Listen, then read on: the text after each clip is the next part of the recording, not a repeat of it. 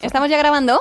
Bueno, pues vamos a tener que hacer muchas cosas todavía por delante, ¿eh? que no decaiga el ánimo porque yo he venido con ganas de fiesta, con ganas de fiesta lo vamos a pasar genial. Ay, y, muy bien. ¿Y qué no De puede faltar en las fiestas? Eh, Música. Pues la música Ah, como esta. música, maestro. Canta. En los 30 me planté, esto no es lo que imaginé. Nunca llego a fin de mes y me han dejado, vaya mierda, un sexto sin ascensor. Mi jefe es un explotador, lo único que tengo es una gran decepción. Wow.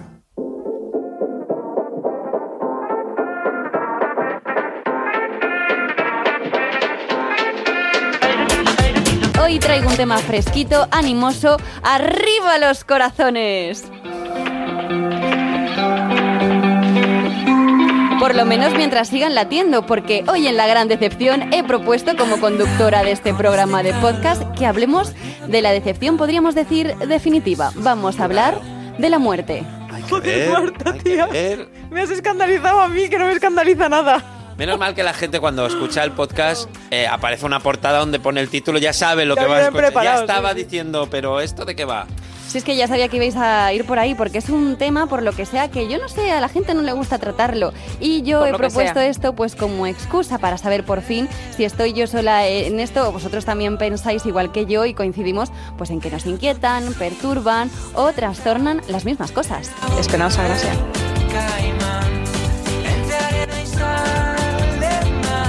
¿Este es Carlos Arnés? Esto es la muerte súbita de un caimán. Ah, acabáramos. Y el muerto al hoyo y el vivo al pollo, como se diga, que no lo tengo El muy vivo claro. al yo. pollo. El vivo al pollo, ¿cómo es? El muerto al pollo. No, el, El vivo muerto al- al hoyo y el vivo al. Bollo. ¿Hoyo? Bollo. El hoyo está el muerto. El muerto al hoyo, el vivo al bollo. Bueno, pues, bo- ¿Y pues qué, viva ¿y el qué bollo. diferencia hay entre pollo y bollo? Pues un pollo es algo que te pone muy contento por Ah. la noche y un bollo o también Fíjate, un te lo llevas a lo Igual mismo. también Claro. funciona el refrán así. Bueno, sí. yo voy a empezar ya en el tema comentando algo que me pasa desde pequeña.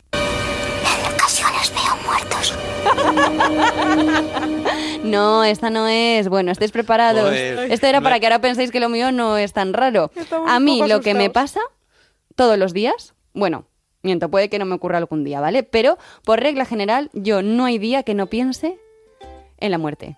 Esta música no. José Luis. Raúl, esa música no. es verdad que le he dicho cualquiera de fondo, pero esto de es fondo. verdad. Bueno, Ay, pues ay, venga, ay, que es siga, que, que para siga. un tema como este. Es que tenebrosa yo no quiero que lo llevemos por ahí. Lo que os decía, yo pienso en la muerte, pero en la mía. Pero no en plan así como emo siniestro, sino simplemente pues que no me lo creo. Yo a lo mejor estoy súper contenta o con el susodicho Francis o comiéndome una croqueta y pienso, joder, qué fuerte, es que me voy a morir. Y me voy a perder estas Es que te lo digo en croquetas. serio. Sí, sí. Entonces yo pregunto, esto a vosotros, José Luis, pon algo porque es que estás todo súper triste. Lo que, lo que está, claro, es que lo tienes despistado el chaval. Bueno, pues una, me dice que todas las sintonías son de Mr. Wonderful, pues una que tire porque que queda tú esto muy raro, Pon ¿no? la niña del exorcista de Sí, fondo. porque Bueno, además por estamos hablando de muerte, pero, pero está contentísima. O sea, Sí, Marta está es, como el, happy. es Claro. el mejor O podcast sea, de su vida ahora Pero mismo. es que Bernie y yo estamos como súper Sí, desconcertados. estoy Eh, descolocadísimo porque yo, yo también. le he dicho an- antes de entrar al podcast, ¿cómo vas a encarar esto, Marta? ¿Qué quieres hablar? ¿En serio? ¿De broma? ¿Que me preparo? No nos lo ha querido No nos decir. ha querido contar nada. Y nos ha descolocado pues con la alegría que la caracteriza, pero hablando de muerte. pero que esto no tiene... es un poco siniestro que estés hablando de esto con esta sonrisa en Pero la es que, a ver, chicos, porque... Y la respuesta es no, no pensamos en morir. ¿No lo pensáis nunca? No, me estoy leyendo un libro ahora que es de la trilogía de, de, este, de La Reina Roja, la otra, no ¿Sí? sé qué. Sí. Y De Juan Gómez Jurado. De Sí. Juan Gómez Jurado, gracias. Y la protagonista tiene, el libro empieza diciendo que, que ella, se, de- que ella se reserva tres minutos al día para pensar en su muerte. Hombre, a ver, yo no me recreo, pero es verdad que es como una cosa que lo veo como tan gore, o sea, decir, tío, es que todos nos vamos a morir, es la única certeza que tenemos. Efectivamente. Entonces, vivimos ajenos a ello cuando es lo único que tenemos seguro que nos va a pasar. Efectivamente, estoy O sea, tu vidente es lo único que te acerta en la vida, que Sí. te vas a morir y no te lo dice, porque aunque lo sepa, no te lo va a decir Es una nunca. evidencia. ¿Sabes? A ver, eh, se, está, se está trabajando mucho para que no nos muramos. Sí. Igual en algún momento, y todavía tú estás viva, se descubren recetas para que no te mueras. Pero tú te querrías has planteado eterno. eso? No lo sé.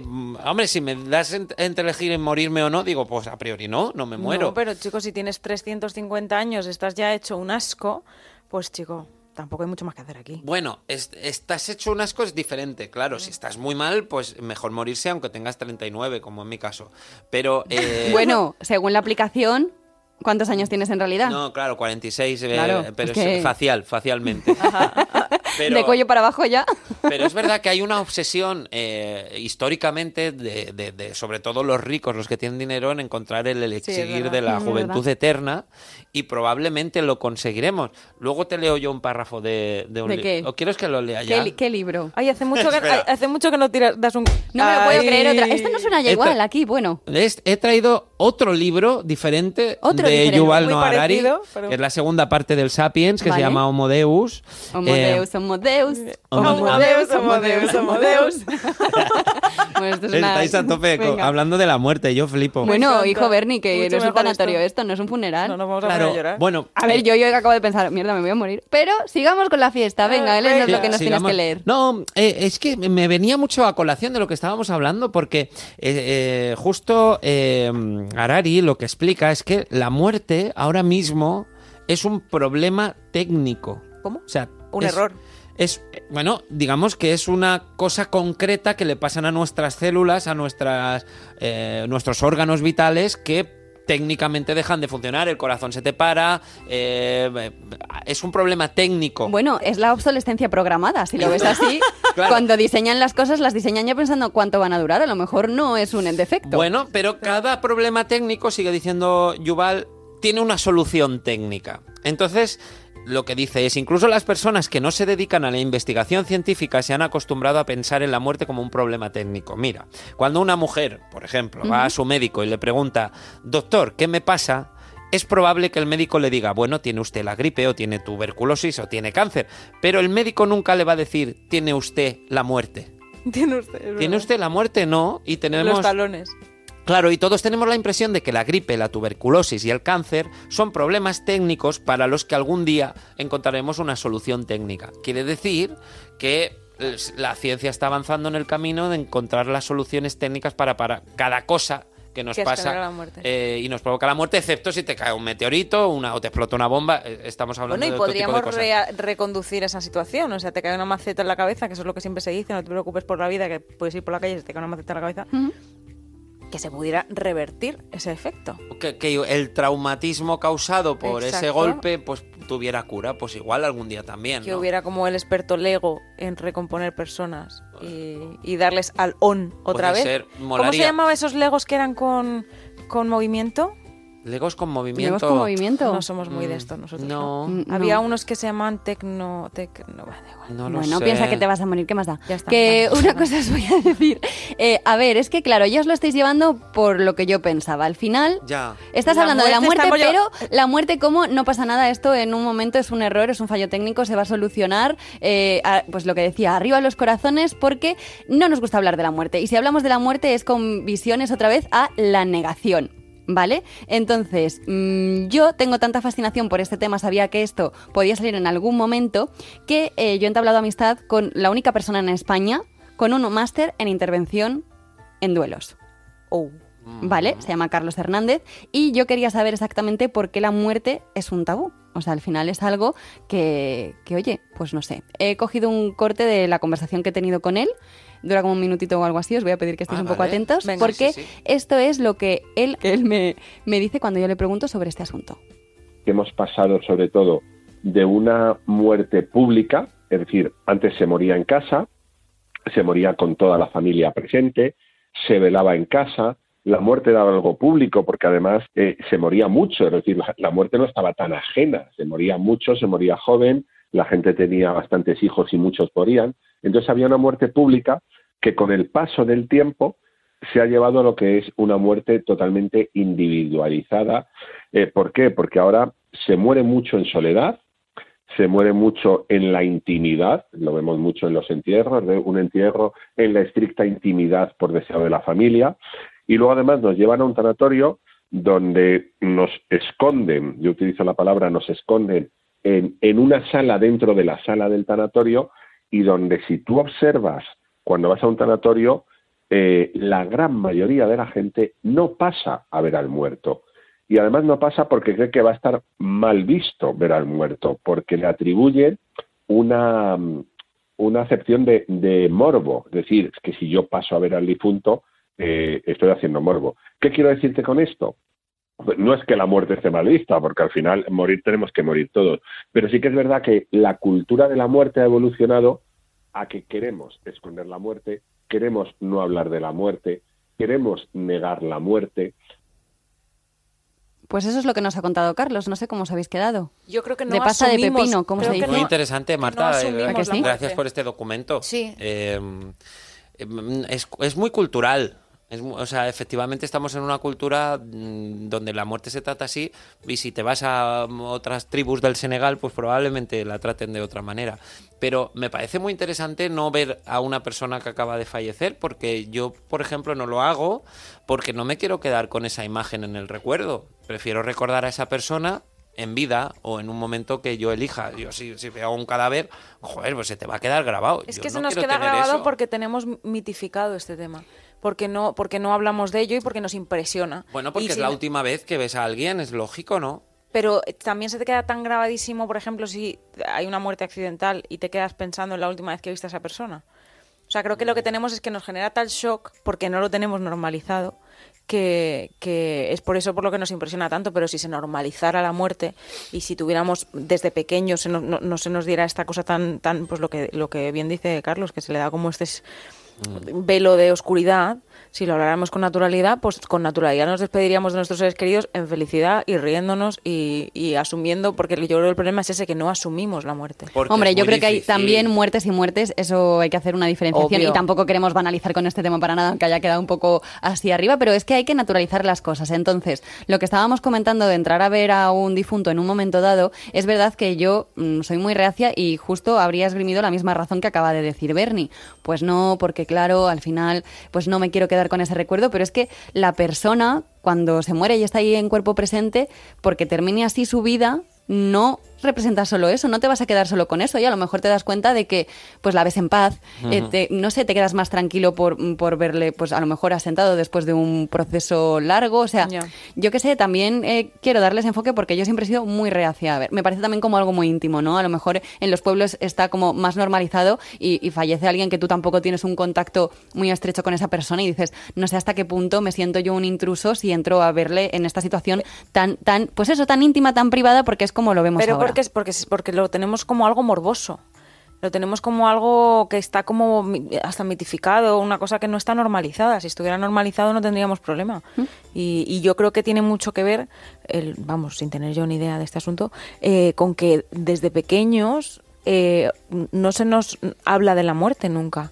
Eh, no, no, no es una cosa, mira, tenía una, me, ha recordado esto a una, a una compañera que tenía yo precisamente cuando trabajaba aquí, eh, que tenía, que tuvo un hijo muy y, muy pequeñito se murió. Hizo un cuento para contarle a sus hermanos lo que pasaba con su hermano. Y, ese cuento, pues mucha gente que nos han sido simplemente sus hijos lo han utilizado para normalizar estas cosas. Eh, tengo también otra conocida que ha hecho lo mismo, porque creo que cada vez es más necesario que desde pequeños entendamos que la muerte es parte de la vida. Bueno, pero, pero sí, ok, está bien que, que todo lo normalicemos, pero tiene una carga dramática que es muy difícil quitársela. Total. Porque hay mucha gente que dice, yo quiero que cuando me muera hagáis una fiesta y lo celebréis y nada de llantos y venga aquí mayorets y mariachis. Bueno, eh, yo lo podría decir también, pero es irreal, porque en el momento que mm, se va alguien, pues eh, el cuerpo te pide estar triste, no contento. ¿Queréis que os cuente el mejor funeral en el que he estado yo en mi vida? Ay, Dios. Eh, y, y es de una persona, es de mi tío. O sea, el mejor funeral en el que he estado yo en mi vida es el de mi tío, en el que estuvimos la familia, escuchando Nati Peluso, que le encantaba, Ostras. y bebiendo, tu tío. y bebiendo chupitos de tequila. O ostras. sea, y, y lo recuerdo como de uno de los mejores, las mejores despedidas, y os, os puedo asegurar que estábamos todos destrozados, absolutamente. O sea, se murió además de forma repentina. Era un tío que era un pilar para todos nosotros en nuestra vida y se murió de forma, eh, pues eso, una- de, un- de la noche a la mañana, no nos lo esperábamos, no estaba enfermo, se murió a- por una complicación de una operación, pero que era una operación ambulatoria. Y, y fue un momento durísimo en el que todos estábamos rotos, pero claro, es que mi tío no le podíamos hacer un, un velatorio y un- una cosa tan triste. Y el- al tío le encantaba Nati Peluso, que además era cuando estaba saliendo, que a él le fascinaba, y pusimos un altavoz con Nati Peluso, mis primas, que eran sus hijas. sacaron eh, tequila y empezamos a beber chupitos de tequila. Qué momento. eh, La verdad es que es Exacto, exacto. entre emocionante y, ¿no? Y, y triste y melancólico, pero Sí, sí. bueno, una manera Y original de llorábamos, ¿eh? Estábamos ahí todos llorando. Es pero... que también dice mucho del proceso de duelo que lo he hablado yo con mi amigo Carlos y es que claro, también eh, hay dos partes, ¿no? Primero, retomando un poco lo que decías tú de tu compañera del libro a su hija, que me parece una cosa preciosa, que nosotros cuando pensamos en muerte nos imaginamos a una persona mayor, a una persona pues que fallece a lo mejor por una larga enfermedad, tú en tu imaginario, como yo creo que es una burrada tan enorme y no te entra ni en la cabeza, no te puedes imaginar que de repente una persona salga por la puerta y no vuelva o que fallezca un, un niño pequeño. Porque no o cosas hablamos de ello. Porque no hablamos de Pero ¿y ello. por qué hay que hablar de esto? Es que yo tampoco quiero hablar de esto. ¿Sabes? No, o sea, pero porque, a ver, hay que hablar de ello porque forma parte de la vida. La vida al final Porque es también la muerte. ¿qué hay Es que que estamos- escondiendo este- este tema. ¿quién, lo- quién esconde la muerte? Pues es si una te cosa... pasa alrededor, o sea, Mira, a es ver, una cosa que que hemos se tenido sobre- familiares, amigos, conocidos que, fa- que fallecen. Se sobreentiende, pero no se habla. Si lo habláramos con más normalidad no sería tan dramático. Y esto se ve también en el duelo. Siempre cuando se muere alguien te dicen, tú lo que tienes que hacer es mm, volver a la rutina. Tú lo que tienes que hacer es recordarle con cariño y, y seguir para adelante. Oye, a mí a lo mejor no me apetece seguir para adelante. A mí a lo mejor me apetece estar un año jodida Exacto. y estar bien. Pero es como que, Hombre, ya, que pero intentan como... ent- entrar Ya. dentro de lo- del constructo social de decirte, oye, anímate, no pasa nada, son dos Mira, días. Pero mí- es que hay otros ¿Me vas muchos duelos. Hay otros muchos duelos como cuando te de- cuando te echan de un trabajo, cuando te deja un novio y de eso sí lo hablamos y sabemos que nadie sí que tenemos en la cabeza que nadie se va a morir porque le deje bueno fíjate precisamente es el que es el- tema no Madre o sea que nadie se va a morir porque te echen de un trabajo nadie se va a morir de amor. Entonces lo normalizamos y sabemos que eso pasará pero no todo el mundo tiene tan claro que un duelo de una persona que, que se va se supera porque lo tenemos como súper súper súper súper oculto y súper No, estoy- pues eso, obviamente hay gente que lo pasa muy mal, pero lo tiene que tratar con, con un psicólogo, ¿no? Eso es un, un proceso médico. mm, o sea, Pero tampoco hay que es- ponerte en lo más dramático. Eh, esta persona, Carlos Hernández, él es eh, tiene un máster en intervención en duelo, pero no hace intrusismo a un psicólogo. Un psicólogo es a lo que terminas yendo cuando tú al final no has llevado el proceso de duelo como tendrías que haberlo llevado. Él al final te acompaña, te hace un poco transitar por ese momento difícil, igual que a lo mejor en Estados Unidos esta figura sí que está, que es la de una doula, que no es una matrona, pero es una mujer pues que te acompaña en el parto, que tiene conocimientos, nociones tal, pero no es necesario, bueno, sí que es necesario una matrona obviamente, no es por mezclar temas, pero bueno, en este caso es lo mismo. Tú al psicólogo cuando vas, cuando ya estás reventado, cuando ya te ha dado u- un, parraque, cuando tú realmente ves que lo necesitas. ¿Por qué lo necesitas? Porque a lo mejor no lo has llevado como lo tenías que haber llevado, Pero- no se han respetado unos tiempos que se tenían que haber Eso, es- respetado. eso estoy de acuerdo, pero no es porque no hablemos de esto en, en sociedad, porque, en fin, todos los traumas, sean los que sean, un accidente, una muerte, una ruptura, todos te pueden gener- generar un trauma o te pueden generar un, un proceso complicado, y no es porque no hables de rupturas o no hables de accidentes, ¿sabes? Entonces yo creo que hay que hablar menos de la muerte porque da mal rollo. Da mal rollo, ya O sea, me- pff, pensar solo en, en esto pues ya me está Pero si generando hablas, mal rollo. si hablas de la muerte con esta música de fondo, que te que a lo mejor da menos, Bueno, menos claro, sí, rollo. gente Oye, una, pregu- una pregunta, Marta. Ah, perdón. Uy, Ay. joder. Qué susto. Qué susto. Te iba a preguntar, fantasma? ¿Carlos acompaña en la parte posterior o acompaña a gente que está como en- con largas enfermedades? No, no, él hace, bueno, también hace intervención en duelo en familiares, sí, efectivamente. que- Previamente, ¿no? Claro. Vale, era mi duda. Podemos Y continuar. también con lo que estaba hablando, que me he hecho un lío de doula, de nacimiento y tal, eh, también he tenido contacto con otra persona muy experimentada en este tema, que se llama Enrique Benito. Él tiene como una experiencia ligada totalmente a cuidados paliativos y demás. Y eh, él lo que me comentaba, que es una idea que a mí me pareció muy revolucionaria, pero por lo que me dijo, eh, lleva ahí desde hace mm, mucho tiempo, y es que al final tenemos que entender la muerte como el proceso de vivir. O sea, igual que cuando tú naces sales por el canal del parto, hay una serie de cosas que están relacionadas con tu cuerpo, la muerte también se tiene que ver así. Que a mí me pareció como que me explotó la cabeza, pero dije, en realidad lo piensas y es bastante obvio, ¿no? Que tú también, a la hora de morirte, tu cuerpo va cerrando como una serie de cámaras, va completando una serie de cosas hasta que tú te vas. Y igual que nacer es algo muy bonito, a lo mejor morir también tenemos que verlo como algo... Sé que queda un poco siniestro, ¿vale? Ostras. Y depende mucho del contexto, pero a lo mejor también tienes que verlo como un viaje que a lo mejor no ha terminado, que empieza Bueno, y se puede transformar en otra cosa. Sí, sí. Escúchame, es que esto depende mucho de, de lo religioso que eres. Yo no soy nada ¿eh? religiosa. Pero hay mucha gente que piensa que hay vida después de la muerte o que después de la muerte te viene un momento todavía mejor o ya hay religiones que aseguran que las 77 vírgenes en el cielo y bueno, todo ya. este rollo. Pero esto- Entonces, claro, supongo que enfrentarte a la muerte, ya seas tú o un familiar, sabiendo que luego te viene una vida mejor, igual te genera mucho alivio. Y claro, y es que además si luego no te pasa, no, no vas a tener a quien pedirle que te devuelvan el dinero. Claro. Pero tú piensa en a lo mejor em, lo que tú sientes cuando estás dentro de la tripa de tu madre. No lo sabes porque no lo recuerdas. Pero tú en la tripa de tu madre te pensabas que la vida era eso. No, no podías pensar. No lo sabes. Yo, yo quiero... Científicamente no tienes desarrollado eh, las capacidades cerebrales como para Pero tú te pensar. sientes eh, para ahí, te sientes en casa y de repente sales y te das cuenta de, de la, que tripa, no. de la tripa de la madre se viene todo el mundo. De la muerte no vuelve nadie. Así que igual que se está mejor allí que aquí. ¿eh? No sé, no sabría yo deciros. Bueno, no sé si es que al final parece que todos, en vez de estar muertos, lo que estamos es, pues, haciendo otras cosas. Ay. Eh, eh, eh. Estaba tomando caña. A mi amigo Blanco Herrera le pagaron su salario sin pensarlo dos veces salió para malgastarlo. Una semana de juerga y perdió el conocimiento. Como no volvió a su casa, todo le dieron por muerto. No estaba muerto, que no. Magnífica rumba catalana la de Pérez. He puesto un poco de rumbita catalana para que nos animemos porque yo sabía que esto, inequívocamente al final, en algún momento iba a hacer aguas y es que yo sé que es un tema que, bueno, pues que no lleva mucho a la alegría, por mucho que yo intente, pues darle un poquito de, de caña a la Sí, cosa. hombre, claro, te pone nostálgico, siempre te acuerdas de alguien que ha fallecido, siempre te acuerdas de haber pasado por momentos difíciles y no son alegres.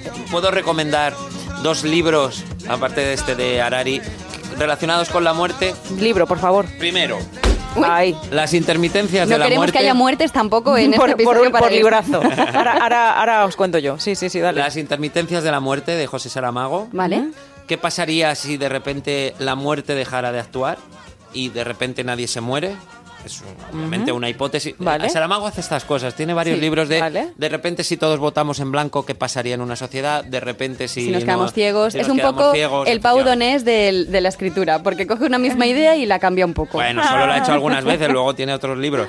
Eh, muy recomendable. Y eh, uno de mis favoritos que se llama Origen, de Dan Brown. Sí, qué chulo. que se plantea la duda de un científico dice que tiene la solución de la vida eterna, o sea, ¿qué hay más allá y la vida eterna? ¿Cómo reaccionan las religiones ante esto? Pues eh, desata una serie de, de acciones muy chulas y a mí me gusta mucho este libro, además pasa en Barcelona y os lo recomiendo a todos. Ah, pues me los apunto, me los apunto. No he leído ninguno de los dos. Pero el de origen no es el que dice que va a haber una nueva especie que nosotros ya nos vamos a extinguir. Eh, claro. ¿Está por- pasando? Sí, Está pasando. claro. No quiero decir nada, Es que pero- eso es eso es Homo Deus de Harari, es que es todo se- todo, Homo Deus, todo- Homo Deus. Te está Homo diciendo Deus, que- Homo Deus, Homo Deus. que el Homo sapiens ya se está convirtiendo en un Homo Deus porque te- imagínate, ya tienes chips implantados, ya estás eh, combatiendo eh, químicamente y de manera artificial las enfermedades, por lo tanto somos más dioses que humanos ya. Pero ¿y vosotros querríais vivir para siempre? Porque a mí me parece un auténtico tostón. Yo, según en qué condiciones. Depende, ¿eh? sí, O sea, depende. yo sí, estamos para, para vivir bien, sí. Claro. Mirad la reina Isabel II que llamaba mucho la atención. Esto me ha recordado también porque es que ya nadie parece que no muere de viejos. Y a la reina Isabel II, por lo menos ya cuando murió la mujer, ¿cuántos años tenía? ¿101 ya? 106.000. po- Bueno, Sí. no sé, me estoy inventando la edad, no lo sé 1700. exactamente. Eh, sí que pusieron, ha muerto por eh, Vieja. vieja. All, all age o algo así. Pero Por bueno, favor. que también esto Claro. es que ya parece que no pasa. O sea, ya Sí. cuando mueres, no, mira, es que a lo mejor si yo ya tengo mm, 80 años y tengo de repente una metástasis, una cosa, a lo mejor no me apetece luchar más. Se te ha gastado ya todas las rayitas Claro, de la Lo, batería. lo de los eh, las actas de fallecimiento tienen tienen su guasa. Yo si queréis os hablo de algunos de algunas em, como yo soy muy absurda en general en la vida, he pensado que si yo algún día me muero me voy a morir de una forma muy absurda. Y por ir documentándome he ido buscando algunas muertes un poco absurdas. y, y- y hablando de actas de fallecimiento, o sea, tiene su gracia la cosa como acaban poniendo eh, en El las motivo, muertes de ¿no? los motivos de la muerte. Em, si os parece, empiezo a hablar de algunas de sí. de estas, de estas muertes absurdas. He cogido muertes absurdas en general y luego algunas de artistas que, que- que me han parecido, bueno, no, graciosas, gracia no tiene nada, pero... Eh, Natalie Wood, ¿vale? Eh, Ah, ya sé. ¿Vale? Natalie Wood. Sí. eh, La actriz. Sí, exacto, Natalie Wood, la actriz. eh, muere por ahogamiento, ¿vale? En su acta de fallecimiento pone muere por eh, ahogamiento y otros factores indeterminados. Claro, pero ¿sabes por qué, no? Sí, Es efectivamente. que Natalie Wood es la de West Side Story, la de Yo tengo un tío en América. ca- no, en realidad es la de María, na na na na na, na María. Le cantan eso y entonces ella estaba en un barco con eh, hay algún triángulo amoroso, creo. Con su José Luis de turno. Vale, su José Luis. José José con su...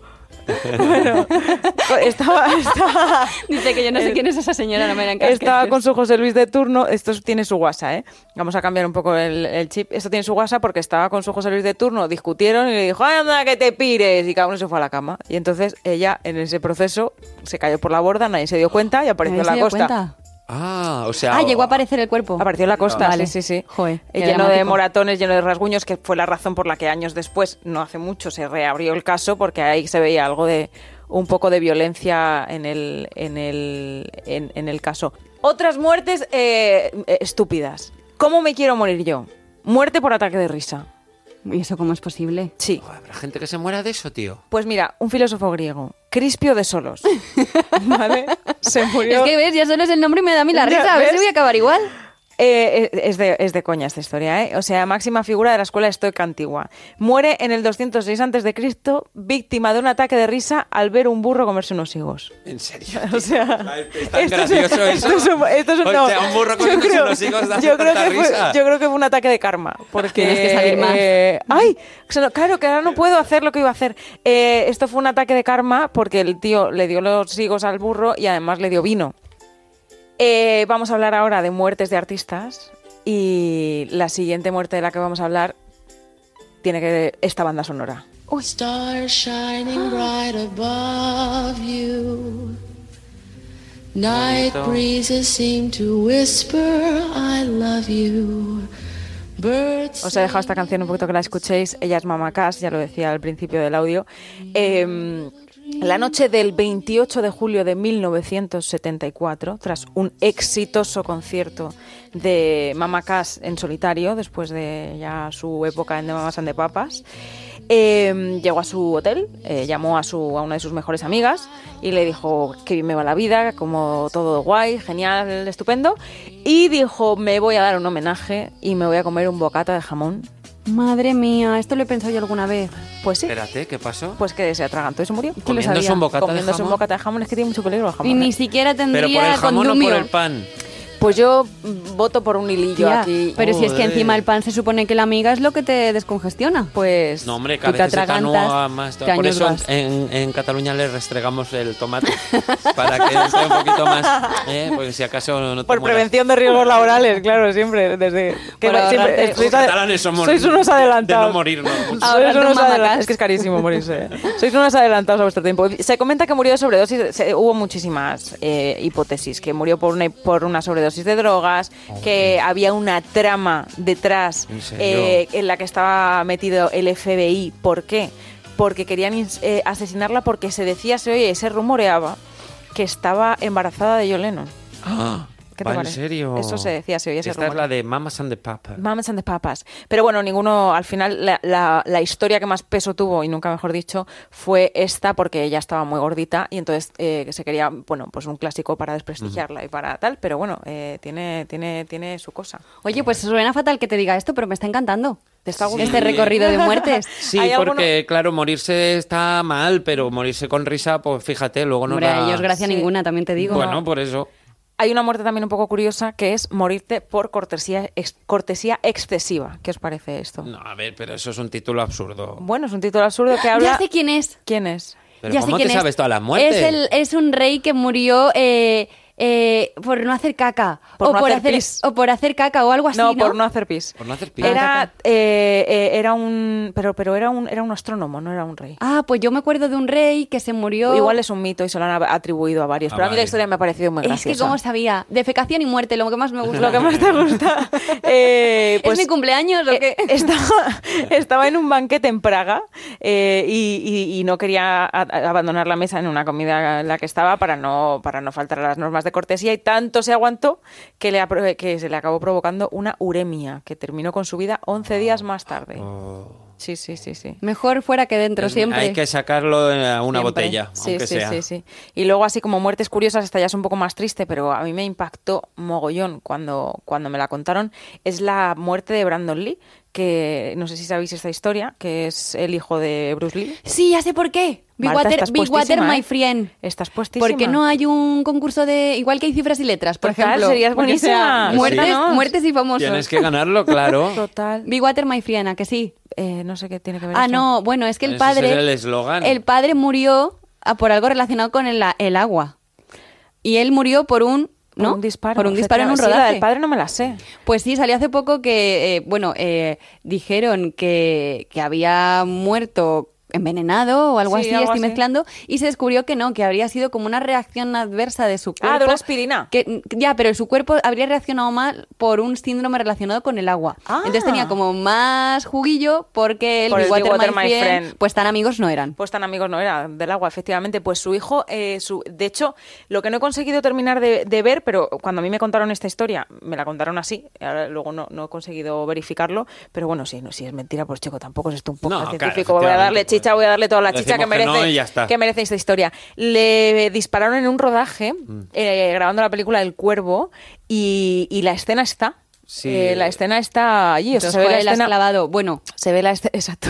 tampoco hay que hacer tanta broma porque esto puede parecer como muy inverosímil, pero hace poco pasó también. Sí, con la- con Alec sí, sí, Hace- sí, sí, sí, hace total. un par de años. Mm, Bueno, hace un año. Sí, sí, sí, sí, sí. Entonces, bueno, esta no es tan graciosa, pero es bastante curiosa. Luego tenemos la de Tennessee Williams, que murió asfixiado por un tapón. Se estaba poniendo unas gotas de colirio en el ojo, lo abría así con la boca, se lo dejó en la boca, ¡pum! y se ahogó. Wow. Sí, sí, sí. Por eso yo ya he dejado de tomar uvas en el sofá como Cleopatra, porque me da miedo atragantarme. Era uno de mis eh, mm, pues eso, Eso vicios decían, ocultos, eso decían pero- de Mamacás, que se ahogó porque estaba tumbada. Pero era un bocadillo de jamón. Pero tumbada. No eran unas un uvas así. Houdini tiene también eh, una, una historia interesante sobre la muerte. Bueno, él murió de peritonitis cuando le dieron un puñetazo en el, en el abdomen. En el abdomen, porque, ah, claro, Houdini, el gran escapista, el que lo supera todo, eh, se enfrenta ahí a, a un tío a que, a, que- a que me das y no pasa nada. Y lo típico, "Ah, que no hay huevos, dame el cubata. Y le pegaron un puñetazo en el, en el vientre y murió unos días más tarde eh, de peritonitis. Y además eh, tenía una, una guerra eh, muy marcada contra los mediums y la, y la gente que decía que en ese momento veía, bueno, tenía contacto con espíritus, ¿no? Tanto es así que le prometió a su mujer, si yo me muero y existen los espíritus de verdad, te voy a, te voy a, de- te voy a dar a través de mi espíritu estas diez palabras. Entonces, solo la mujer sabía cuáles eran las diez palabras. Cuando murió Houdini, eh, ella hizo un llamamiento a ver quién es El capaz OT, el OT de los mediums. de, eh, de hacer, eh, pues de, de leer lo que decía mi marido ahora que ha muerto y que es un espíritu. Se presentaron mogollón de espiritistas a la mujer, ninguno acertó y además ella todas las noches de Halloween durante muchos años estuvo esperando a que apareciera este hombre Houdini, su marido. No apareció nunca, por lo tanto ella dejó de Podemos- creer en los espíritus y decir- en los medios. Podemos confirmar y confirmamos que no hay nada a la vuelta. Mm. O que se está tan bien que el hombre se olvidó de llamar, que también pasa, ¿eh? O Claro. que se lió luego con otras cosas y oye, se, pues ahí, que si Mama Cass, que si Natalie Woods hicieron una Sí. party y le- Hay gente muy guay, también te digo, ¿para qué volver? Oye, pues a mí la verdad es que me está encantando esto. Creo que hoy mm, alguna conclusión... Hoy es el único día que no es decepcionante, porque... No, hombre, no, no es decepcionante, pero al final estábamos hablando de algo que inequívocamente es la gran La gran decepción. decepción, desde luego.